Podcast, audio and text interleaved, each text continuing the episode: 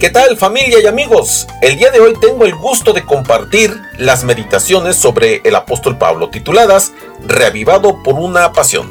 ¿Qué tal? Hoy es martes 19 de enero y el título para el día de hoy es Un esplendor refulgente. Y bueno, el texto se encuentra en Hechos 20:24 que dice así, pero de ninguna cosa hago caso, ni estimo mi preciosa vida para mí mismo, con tal de que acabe mi carrera con gozo y el ministerio que recibí del Señor Jesús para dar testimonio del Evangelio de la gracia de Dios. Muy bien, pues iniciemos. Aquí tenemos al apóstol Pablo que invita a los ancianos de Éfeso a recorrer los 55 kilómetros de distancia hasta Mileto, a fin de compartir con ellos un gran discurso de despedida. Es consciente, pues, obviamente que los peligros lo acechan, lo esperan, incluso la muerte. Pero no se escapa.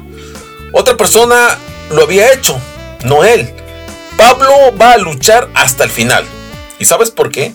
Porque los ganadores nunca se rinden. Y los que se rinden, pues obviamente nunca ganan. Aquí tenemos al apóstol Pablo que reconoce eh, que su capital más valioso es el Señor Jesucristo.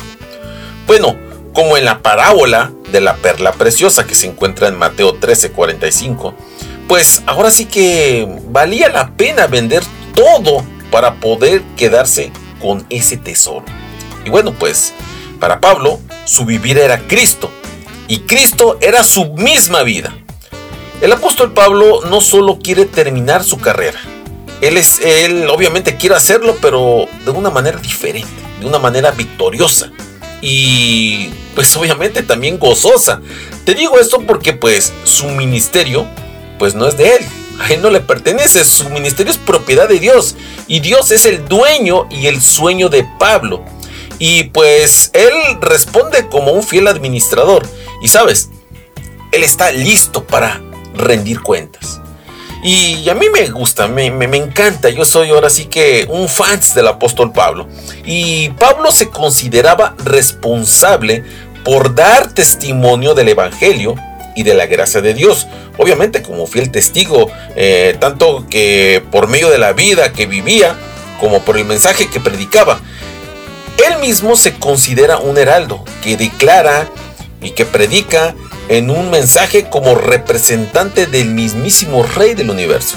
Y bueno, el testigo declara lo que vio suceder, pero el heraldo proclama lo que el rey dice. Entonces es una cosa muy diferente. Es comisionado y enviado con un mensaje. No es originador del mensaje. No, sino que es un transmisor del mensaje. Entonces, aquí vemos que Pablo se veía algo así como, como una atalaya. Esta es una referencia al centinela en las murallas de Ezequiel 33.1 y al 9, pues es un, un ejemplo, ¿verdad? Ahora bien, su misión era estar, ahora sí que como decimos, águila, trucha, despierto, alerta, listo para hacer sonar la alarma. Él tenía que ser fiel, porque la seguridad de muchos, ahora sí que pues, dependía de él. Y quiero decirte este día, querido amigo, que en la historia de aquellos que han obrado y sufrido por el nombre de Jesús, no hay ninguno que brille con un resplendor más puro y refulgente que el nombre de Pablo, el apóstol de los gentiles. El amor de Jesús, brillando en su corazón, lo hizo olvidarse de sí mismo y se convirtió en un ser abnegado.